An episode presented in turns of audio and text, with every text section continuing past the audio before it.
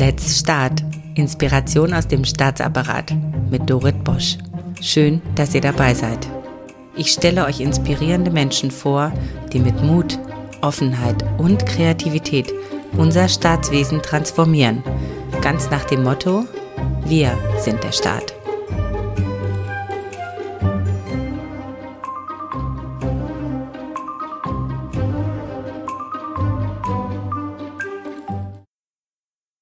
Ich begrüße ganz herzlich Wiebke Shahin Schwarzweller, die Bürgermeisterin von Zossen, einer kleinen brandenburgischen Stadt südlich von Berlin. Die junge FDP-Politikerin ist Mitinitiatorin des Internetportals Stark im Amt und im Netzwerk Junge Bürgermeisterinnen aktiv. Noch frisch im Amt wurde sie im ersten Jahr während der Corona-Pandemie zur Stilscheibe von Hass und Gewalt. Damit ist sie nicht allein. 57 Prozent, also mehr als die Hälfte ihrer Amtskolleginnen und Amtskollegen teilen diese Erfahrung. Mehr als ein Drittel der Betroffenen verzichten deshalb auf Social Media und jeder Fünfte denkt darüber nach, sein Amt sogar niederzulegen. Statt Zähne zusammenbeißen hat sie zusammen mit Kommunalverbänden und der Kölber Stiftung das Selbsthilfeportal Stark im Amt mitinitiiert, in dem Kommunalpolitikerinnen und Kommunalpolitiker nützliche Tipps, rechtlichen Rat und ein Netzwerk finden, was Wiebke Schwarzwelle auszeichnet, ist, dass sie sehr schnell erkannt hat, dass hier persönliche Grenzen überschritten werden. Sie hat es sich auch zur Gewohnheit gemacht, positive Kommunikation einzusetzen und damit erreicht, dass sich der Ton in Zossen verbessert hat. Ich bin sehr gespannt zu erfahren, wie sie den Mut fand, inmitten der Corona-Krise dieses große Thema nicht nur anzufassen, sondern auch für die anderen ein einmaliges Netzwerk zu schaffen, in dem die Sorgen und Ängste ihrer Politiker, Kolleginnen und Kollegen aufgefangen werden. Ich bin neugierig darauf, welcher Wertekompass sie bei der Kommunikation mit Bürgerinnen und Bürgern leitet, sodass die Stadt Zossen unter ihrer Führung trotz Pandemie gedeihen kann. Liebe Frau Schein-Schwarzweller, ich heiße Sie ganz herzlich willkommen in unserem Podcast Let's Start. Sie sind jetzt zwei Jahre im Amt und haben sich schon enorm vernetzt. Viele tun das ja nicht, weil sie sagen, sie haben gar keine Zeit. Warum tun sie das und was gibt ihnen das Netzwerk? Also ich bin ja in verschiedenen Netzwerken unterwegs. Ich ähm, musste allerdings leider Gottes äh, unser Jahrestreffen von äh, Netzwerk Junge Bürgermeister absagen. Das äh, war ja, äh, Corona-bedingt äh, hatte ich mich dann dazu entschlossen, nicht äh, persönlich vor Ort zu sein, aber es war wohl eine sehr, sehr gute Veranstaltung und wir sind doch über Facebook und über äh, LinkedIn vernetzt. Ja, es hilft mir einfach äh, zu kommunizieren, Mensch, äh, wir haben hier das und das Problem, ähm, ist in einer anderen Kommune sicherlich ähnlich, wie geht ihr damit um? Ja, also da kann man schon sehr, sehr viel Zeit auch in den politischen Prozessen sparen und auch in den verwaltungsorganisatorischen Prozessen. Und äh, deshalb macht Vernetzung auf jeden Fall Sinn, weil ähm, mein Motto ist so ein bisschen auch äh, stark durch Vielfalt und äh, je mehr Meinungen und je mehr äh, Erfahrungen man sich einholt, äh, ja, desto besser kann man dann auch eine Entscheidung für seine Kommune treffen. Und von allem macht es den Abwägungsprozess wesentlich leichter, wenn man von Erfahrungen ähm, ja, partizipieren kann. Also es gibt Ihnen auch viel zurück. Es ist nicht ein Zeitfresser, wie viele behaupten. Nein, überhaupt nicht. Also ich habe äh, beispielsweise auch von dem Forum im Städte- und Gemeindebund äh, sehr gut äh, profitiert, also weil man einfach auch mal fragen kann, ähm, wie sieht so dein Büroalltag aus? Äh, wie regelst du das und das? Äh, hast du ähnliche Probleme? Wie gehst du mit Kita-Beiträgen um? Wie gestaltest du deine Kita? Und äh, ja, man muss das Rad nicht immer neu erfinden, sondern man kann es dann verbessern und hat dann halt schon eine gewisse Grunderfahrung und weiß von all dem auch, dass der Basisprozess gut funktioniert, weil ähm, andere haben ja diese Erfahrung schon gemacht. Und das ist für Zossen sehr, sehr wichtig, weil wir in unserer Kommune sehr viel aufzuholen haben. Basisprozess ist für mich jetzt ein Stichwort, das hatte ich mir eigentlich zum Schluss aufgehoben, aber ich fühle mich eingeladen, da gleich mit der Tür ins Haus zu fallen. Das ist ja vor allen Dingen ein Podcast, der sehr stark auch einen Bundesbezug hat. Ich komme aus der Bundesverwaltung. Wie ist denn Ihre Erfahrung als Basisfrau ähm, im Verhältnis zur Bundesebene? Also ich muss sagen, das könnte besser sein. Ich äh, würde mir da einen wesentlich äh, besseren und effizienteren Austausch auch vorstellen und von allen wünsche ich mir das auch, ähm, weil wir sind halt als Bürgermeister beziehungsweise auch im Ehrenamt äh, als Kommunalpolitiker ja die Basis und äh, wir treffen die Entscheidungen äh, für unsere Kommune, müssen das aber im Einklang mit den Entscheidungen der Bundesregierung bringen und wenn man beispielsweise vom Klimaschutz spricht oder von dem Thema ähm, regenerative Energien und äh, wo kann eine Windkraftanlage entstehen und wo nicht und äh, wie soll man dann die Stromversorgung in Zukunft gestalten, dann sind das eben Punkte, die in der Bundesregierung besprochen werden, auch in der Bundesregierung entschieden werden und äh, wir es dann umsetzen müssen und haben dann natürlich auch äh, ganz viele Bürgerbewegungen oder gegen Winde, die dann sagen, nee, das passt uns hier aber nicht, warum wir, warum nicht jemand anders. Und in dem Zusammenhang wäre natürlich schön, wenn man nicht nur die Kompetenzen dafür hat, sondern Tatsache dann auch die Verantwortung gemeinsam ähm, ja, teilt, muss man sozusagen. Also entweder trifft man in dem Fall eine klare Entscheidung und es gibt ein Gesetz und man sagt, okay, das ist jetzt Gesetz, dass die Kommune äh, acht Windkraftanlagen haben muss, oder ja, man äh, nimmt sich dem an und schaut, äh, wie ist der Partizipationsprozess und äh, wo kann man die Kommune dabei aktiv unterstützen, damit letztendlich auch das Ziel erreicht wird. Ja. Also würden Sie sich wünschen, dass man vielleicht auch so an einem Tisch sitzt und überlegt, welchen Weg man hier geht? Das ist ja vielleicht auch teilweise je nach Vorgang unterschiedlich, ob man sagt, äh, ein hartes Gesetz oder wir gestalten den Partizipationsprozess effektiv und gemeinsam.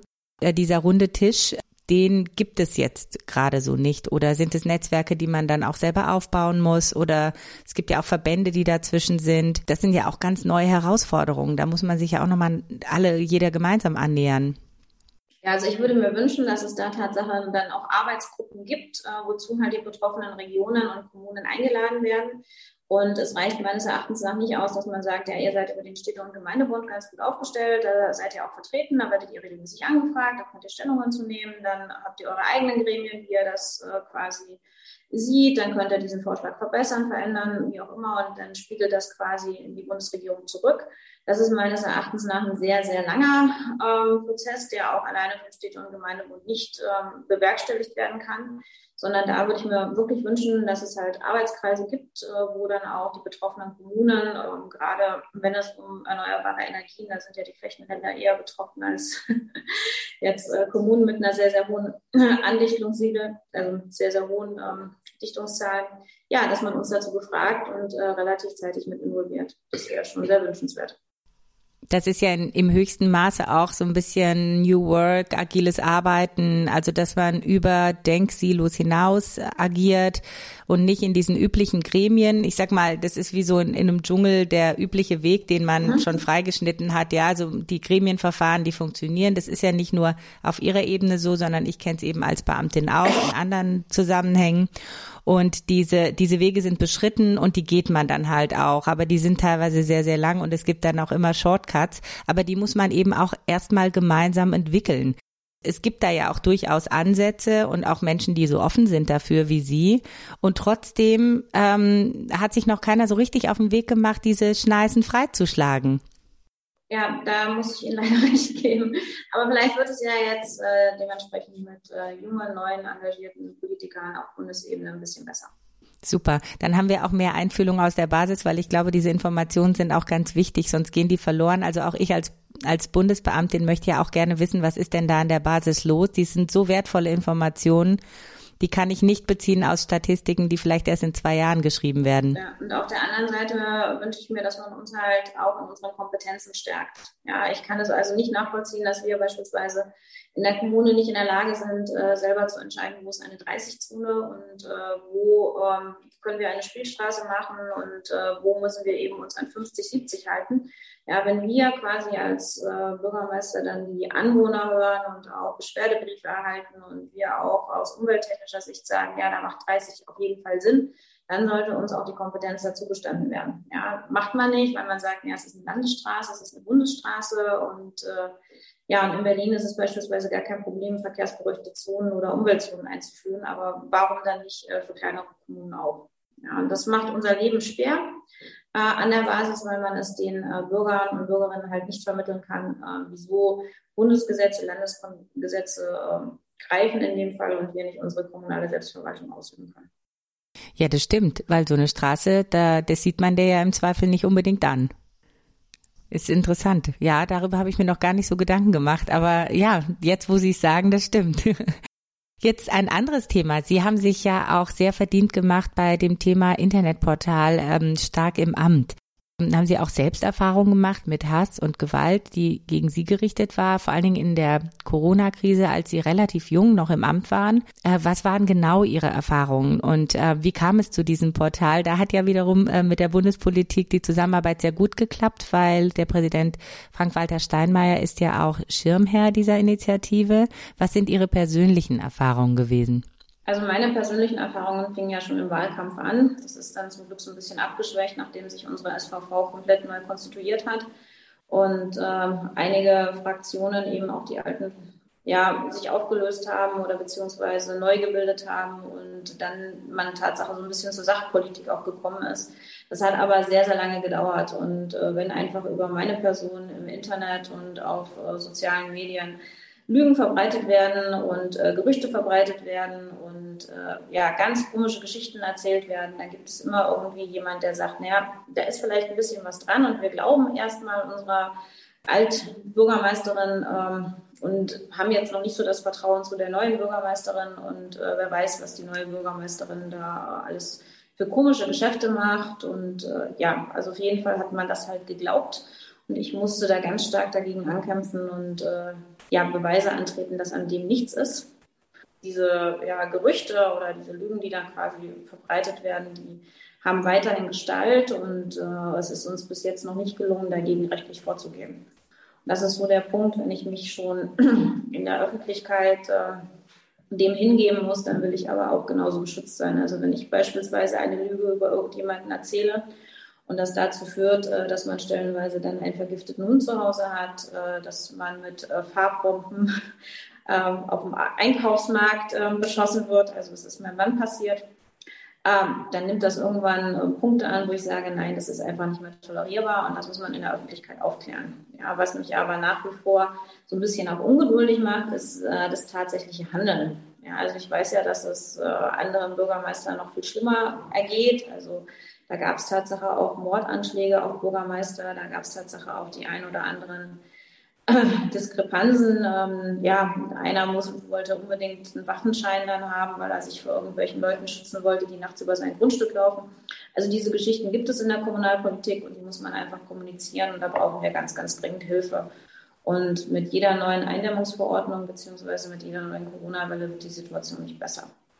Jetzt haben wir zwar auch das das Portal stark im Amt und natürlich tauscht man sich auch aus, ähm, wie man die Punkte sieht und äh, was man gemeinsam machen kann. Und das ist Tatsache dann eine Aktion gemeinsam, also mit anderen Bürgermeistern. Aber wir bekommen nach wie vor keine richtige Unterstützung von der Justiz, ja, weil man äh, immer noch nicht ein Gesetz geschaffen hat, was explizit das Ehrenamt in der, Kommunalver ja, in der Kommunalpolitik beziehungsweise auch äh, Bürgermeister dann dementsprechend schützt.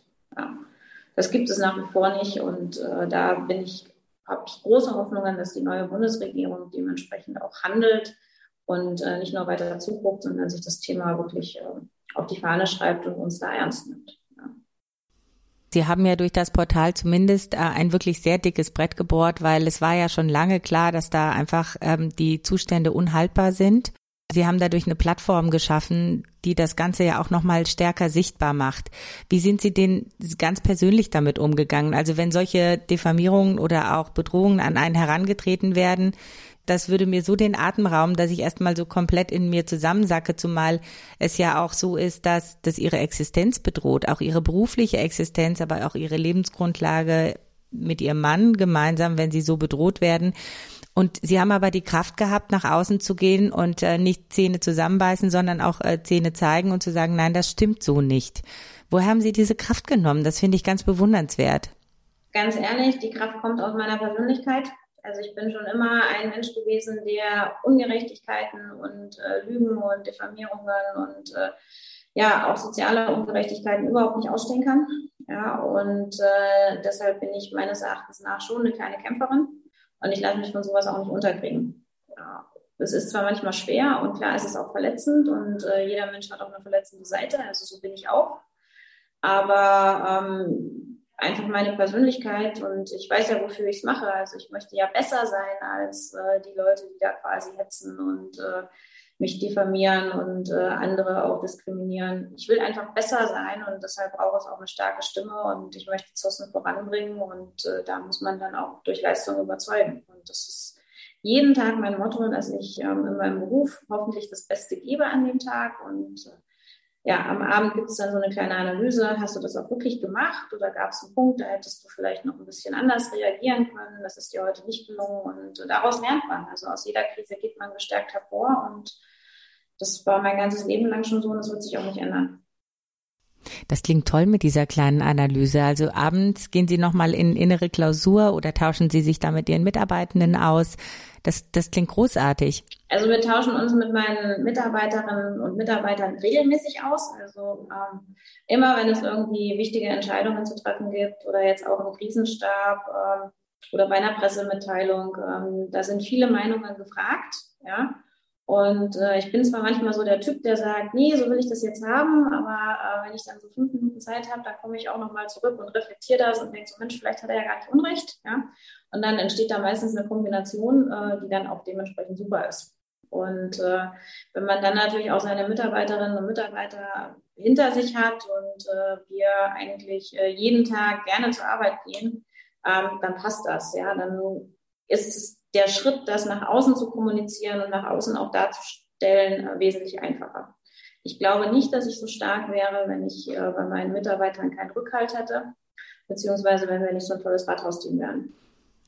Was mir so gut gefällt bei Ihnen ist, dass Sie durchaus auch sagen, ich weiß aber genau, was ich will und ich brauche halt dann auch mal meine fünf Minuten, um über das andere nachdenken zu können, weil bei vielen kommt das ganz automatisch. Ja, also ich höre mir natürlich immer an, was die anderen sagen, aber es perlt dann teilweise an Ihnen ab und Sie geben zu, weil das ist ganz normal. Man hat ja beide Seiten. Man, Sie sind ja nicht in diesem Amt, weil Sie nicht wissen, was Sie wollen. Gleichzeitig die Offenheit für andere zu haben und dann auch mit sich auch in Klausur zu gehen, wann lasse ich andere Einflüsse zu und wann nicht. Das finde ich ganz schön und ehrlich. Sie haben auch in einer Stellungnahme mal öffentlich gesagt, ähm, Sie wenden auch ganz viel so positive Kommunikation an. Also Vielfalt war jetzt das eine Gespräch ähm, oder auch in dieser Gremienarbeit, dass man mal alle an einen Tisch holt. Aber es geht auch um positive Kommunikation, wo sich der raue Ton dann auch in der Kommune auch gebessert hat. Können Sie darüber ein bisschen was erzählen, wie Sie das auch mit Bürgern machen? Ich bin für die Bürger definitiv ähm, eigentlich stets erreichbar. Ja, also ich glaube, jeder Bürger weiß, wo er meine Handynummer findet, äh, wie er mich anschreiben kann, wie er mich auch über so Wirklich? Ja, das denke ich schon. Wow. Weil denke ich, dass die Bürger das auch wissen und äh, die nehmen es natürlich auch in Notfallsituationen in Anspruch. Und äh, da habe ich immer ein offenes Ohr. Und die, wenn man mit mir spricht, auch wenn man einen Rathaustermin hat, da gab es bisher noch keinen Bürger, der gesagt hat, also Frau Schein-Schwarzwiller, das hat mir jetzt hier gar nichts gebracht. Ja? Weil man einfach dann auch einen anderen Blickwinkel für die Dinge kriegt. Ja? Und äh, wenn ein Bürger die Entscheidung, die wir hier im Rathaus treffen, nicht nachvollziehen kann, weil er einfach nur ein Stück Papier bekommt, wo halt der Bescheid da steht, aber gar nicht weiß, äh, welche Hintergründe dazu geführt haben, dass der Bescheid eben so aussieht, dann kann er das nächste Mal, wenn er in Widerspruch geht oder so, es auch nicht besser machen. Das heißt, das Ergebnis ist schon vorprogrammiert und äh, das führt natürlich dann zu Frustration. Also lieber gemeinsam eingreifen und gucken, wie bekommt man eine Lösung hin, als äh, dann letztendlich Gerichte dafür zu bemühen. Und das ist ein Punkt. Und der andere Punkt, man muss den Leuten auch immer wieder so ein bisschen vorhalten, ähm, wo ist man hergekommen? Also was haben wir denn in Zossen jetzt erreicht? Und ich bin beispielsweise super stolz darauf, dass wir nach ungefähr 14 Jahren den ersten Haushalt haben, der in sich ausgeglichen sein wird. Ja, und äh, das nach nur zwei Jahren Amtszeit äh, der Bürgermeisterin Wiebke Schein-Schwarzweiler. Ja, und da muss ich sagen, da bin ich mega stolz drauf, äh, dass alle strategischen Entscheidungen auch richtig waren, die ich in der Vergangenheit getroffen habe. Und äh, wir dann auch letztendlich gemeinsam in der SVV getroffen haben. Und äh, wenn man das auch dem einen oder anderen Skeptiker dementsprechend äh, anhand von Zahlen, anhand von Tatsachen dann nochmal aufweisen kann und sagen, Mensch, na, wir waren ja auf einem guten Weg und wir sind ja auf einem guten Weg, dann trägt das natürlich zu einer positiven Stimmung bei. Ja. Das klingt gut. Also Sie machen sich das auch selber, schreiben sich das auf die Fahne, dass Sie diesen Austausch, den Sie sich jetzt auch auf Bundesebene mit der Kommunalpolitik wünschen, nutzen Sie und pflegen Sie auch mit Bürgerinnen und Bürgern. Ja, auf jeden Fall. Und das klappt richtig gut. Das freut mich. Wenn jetzt trotzdem noch Menschen kommen und sie, sie diffamieren, dann, es gibt ja diesen Spruch von Michelle Obama, da sagte sie, when they go low, we go high. Machen Sie das dann auch? Also, dass Sie dann ganz bewusst ähm, auf einen sehr, sehr korrekten Ton achten. Dazu bin ich manchmal zu emotional. Ja, also das fällt mir dann schon schwer, auch ähm, in dem Moment äh, ruhig zu sein, sachlich zu bleiben, äh, nicht sarkastisch zu werden. Also ich neige dann wirklich zu Sarkasmus und äh, da muss ich definitiv an mir arbeiten. Ja, also da bin ich jetzt nicht der Profi, ehrlich gesagt. Frau Schein-Schwarzweiler, ich finde das wirklich so fantastisch, wie offen Sie da auch mit Ihren Schwächen umgehen, weil ich glaube, jeder hat Schwächen. Es ist nur besser, wenn man sie kennt. Ja. Ich bin manchmal auch die Person, da muss dann mein Pressesprecher mich so ein bisschen zurückholen. Ich stachel da manchmal auch noch ein bisschen, ne? Und sage so, okay, jetzt will ich aber auch meinen Spaß dabei haben. Dann sagt halt Herr Roch, nee, nimm dich mal zurück und sieh das mal wieder ganz sachlich. Und dann kommen halt so die fünf Minuten, wo ich dann in meinem Büro bin und äh, denke dann drüber nach. Und dann hat er natürlich recht. Ja? Aber es ist immer gut, äh, dass ich weiß, ich habe Leute in meinem Team, die sagen, jetzt sieh das mal nicht ganz so schwarz oder jetzt schieß mal nicht zurück, bleib mal ganz cool, bleib mal sachlich. Äh, ja, ansonsten denke ich, äh, würde ich schon die eine oder andere Spitze auch schießen. Sachlichkeit und äh, wieder auf die Basis zurückzuführen und äh, demokratisch damit umzugehen, das schaffe ich wirklich nur, weil ich ein echt gutes Team in meinem Rücken habe. Ich finde das so fantastisch, wie Sie also ganz authentisch sagen, weil ich glaube, dass das, das Thema haben ganz viele. Sie sind da bestimmt nicht die Einzige, aber ich glaube, es gibt nicht viele, die die Größe haben, damit umzugehen. Also Sie sind schon mal der Held des Tages. Ich würde auch gern wissen, ob Sie glauben, dass vor allen Dingen Frauen da sehr stark gefordert sind, weil wenn man in so eine Zwickmühle reinkommt. Man sieht, die Bürgerinnen und Bürger haben berechtigte Anliegen. Man kann die teilweise ja auch überhaupt gar nicht selber lösen. Ja, man kann ja selber auch nur so Mittler sein und vertrösten. Und wir sind ja auch als Frauen oftmals sehr empathisch und äh, wollen auch da eine Lösung haben, sind auch sicherlich nicht zufrieden damit, wenn es nicht gut läuft. Sehen Sie da eine größere Gefahr für Frauen, dass sie in diesen, in, die, in dieser Reibung auch ähm, ausbrennen oder vielleicht auch die Nerven eher blank liegen, als wenn man so total cool ist und Teflonmäßig? Ah, das fällt mir jetzt wirklich schwer zu beurteilen, muss ich ganz ehrlich sagen, äh, weil ich mich eigentlich nicht so als, äh, klar, ich bin gerne Frau, ich bin auch gerne Frau privat, ich trage auch immer Röcke, habe offene Haare und so weiter, ja. Aber ich fühle mich als Charakter eigentlich eher als Mensch. Ja, und ähm, ich hatte auch in der Vergangenheit in meiner äh, bisherigen beruflichen Laufbahn nie das Problem, als Frau in keine Führungsposition reinzukommen oder halt, also diese Probleme hatte ich Tatsache nicht und äh, deshalb denke ich, kann man das auch relativ neutral sehen. Wo ich Ihnen aber recht gebe, ist, äh, dass man so eine andere soziale Ader hat, ja, und äh, irgendwie auch so ein bisschen äh, fürsorglicher ist.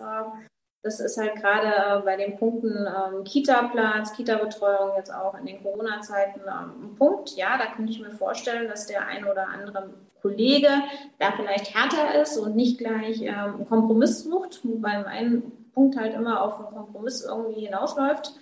Und ähm, ja, aber ansonsten ähm, kann ich das gar nicht so beurteilen. Und ich muss auch sagen, wir hatten in Zossen ja die Situation, dass meine Amtsvorgängerin ebenfalls 16 Jahre im Amt war. Das heißt, äh, Zossen hat Erfahrungen mit Frauen und äh, ist da meines Erachtens nach schon ganz stark äh, etabliert. Und diese Frage, hm, sie ist eine Frau, kann das keine Bürgermeisterin sein, die stellt sich hier gar nicht. Sie stehen ja auch sehr stark für Vielfalt, ähm, auch, auch ganz persönlich. Sie haben ja auch einen interessanten Doppelnamen und machen sich diese Vielfalt ja auch ähm, in Zossen zunutze. Können Sie dazu vielleicht etwas sagen? Ja, also wie gesagt, ähm, man kann voneinander meines Erachtens nach nur lernen. Ja, und äh, wir können uns auch dieser Vielfalt nicht entziehen. Also die Welt entwickelt sich, ähm, Zossen muss sich auch entwickeln und äh, natürlich kommen da auch neue Ideen, äh, neue Gestaltungen und äh, ja, und je mehr man voneinander partizipiert, desto besser ist es. Also man sollte auch vor Vielfalt keine Angst haben. Ja, das fängt äh, mit dem städtebaulichen Konzept an. Also ich habe da natürlich den einen oder anderen Stadtverordneten, der sagt, boah, in der Innenstadt, da dürfen jetzt nur Spitzdächer zugelassen werden. Ja, warum denn? Ja, Ähm, warum kann dementsprechend ein Bungalow oder ein Flachdach äh, nicht auch schön sein? Und äh, warum kann das nicht auch zu einer entsprechenden äh, ökologischen und effizienten Stadtgestaltung beitragen? Also man muss auch mal äh, konventionelle Bauten und Wege hinter sich lassen und einfach offen für was Neues sein.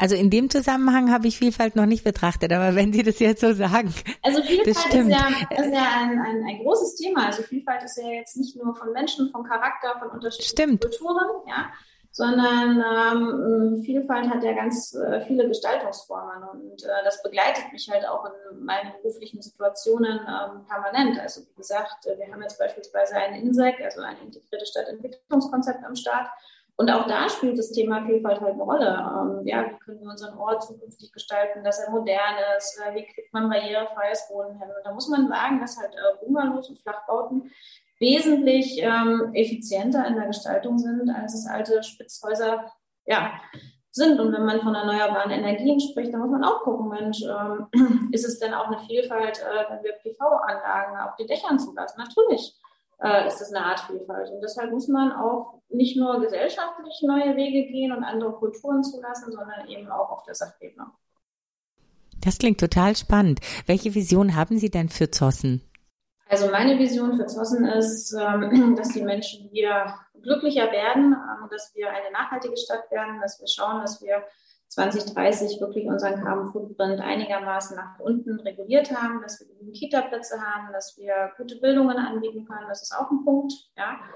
Und äh, auch da spricht man wieder von Vielfalt. Ne? Es macht meines Erachtens nach keinen Sinn, eine Stenografie über alle Kitas äh, zu haben, sondern da müssen auch die kleinen Kinder ihre individuellen Fähigkeiten und Fertigkeiten ausleben können. Und äh, ja, auch da ist Vielfalt angebracht.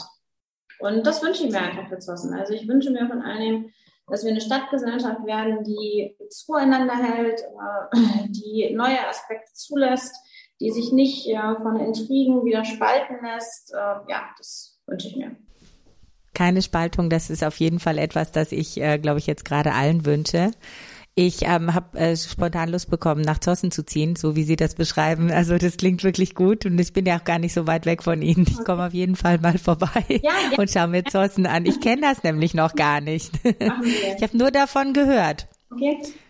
Ja, vielen, vielen Dank, Frau äh, Schwarzweller. Haben Sie noch einen Punkt, den Sie ergänzen möchten? Wir sind so langsam am Ende mit der Zeit. Okay, ich muss sagen, ich bedanke mich bei Ihnen, äh, dass Sie Interesse an unserer Stadt haben, Interesse an meiner Person haben. Ja, ich äh, fand es auch super von äh, Herrn Steinmeier und seiner Frau, dass ich da mitfahren durfte und dass wir wirklich auch eine angenehme Zeit hatten und ich auch wieder eine andere Perspektive sehen konnte. Ja, Vielen, vielen Dank und ich hoffe, dass äh, der gegenseitige Austausch weiter stattfindet, dass es ein Anfang ist und ich freue mich auf die nächsten Jahre und bleiben Sie Corona-frei.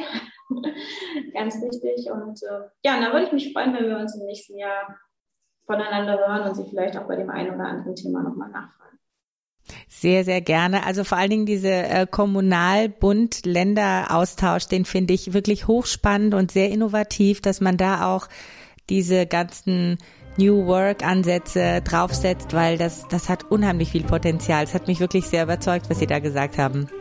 Dankeschön. Vielen Dank und schöne Grüße nach Zossen. Ja, danke. Schöne Grüße nach Tschüss. Und das war es bei Let's Start, Inspiration aus dem Staatsapparat mit Dorit Bosch. Schreibt mir gerne und abonniert diesen Kanal, damit ihr keine Folge verpasst. Let's Start. Viel Spaß bei der Umsetzung.